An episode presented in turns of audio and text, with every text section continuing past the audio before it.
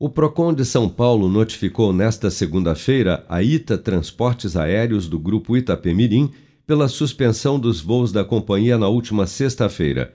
A multa pode chegar a 11 milhões de reais. Estima-se que o cancelamento de toda a operação da empresa tenha atingido mais de 40 mil passageiros em todo o país e uma ação coletiva por danos morais e materiais poderá ser proposta contra a empresa ou diretamente contra os sócios da companhia, segundo o Procon. De acordo com o diretor executivo do Procon de São Paulo, Fernando Capês, há a suspeita de que, apesar de ter sido autorizada pela Agência Nacional de Aviação Civil, ANAC, a Itapemirim não tinha capacidade para operar voos, uma vez que a empresa de transporte terrestre de passageiros do grupo já estava em recuperação judicial quando a ITA Transportes Aéreos começou a voar em junho.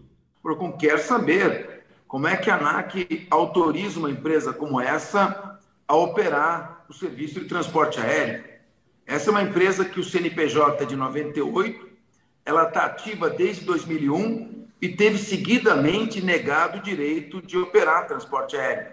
Seis meses para cá, ela recebeu essa autorização e logo paralisa o seu serviço. Então, em primeiro lugar, nós queremos saber quais foram essas garantias que a empresa deu sobre a sua rigidez econômica, que o PROCON está realmente é, suspeitando que ela não tinha capacidade para ofertar esse tipo de serviço.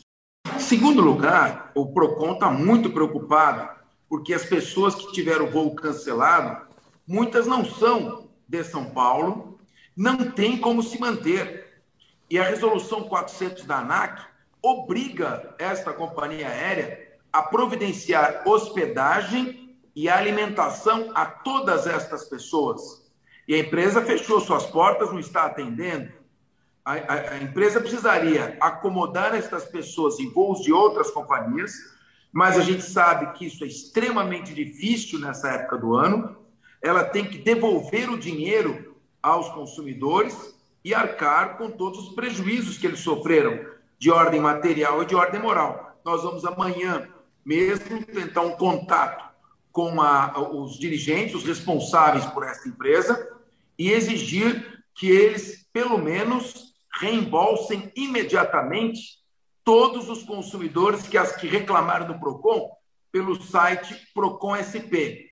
No último sábado, a empresa informou, por meio de nota, que está priorizando a reacomodação dos passageiros que precisam retornar para casa em voos de outras companhias aéreas e que os demais passageiros com viagens de ida e volta que se encontram em sua cidade de domicílio terão o reembolso total dos valores pagos. Neste caso, a Itapemirim orienta os passageiros a entrarem em contato pelo e-mail falecomaita@voiita.com.br ou diretamente com a agência de viagem que vendeu a passagem. Com produção de Bárbara Couto, de Brasília, Flávio Carpes.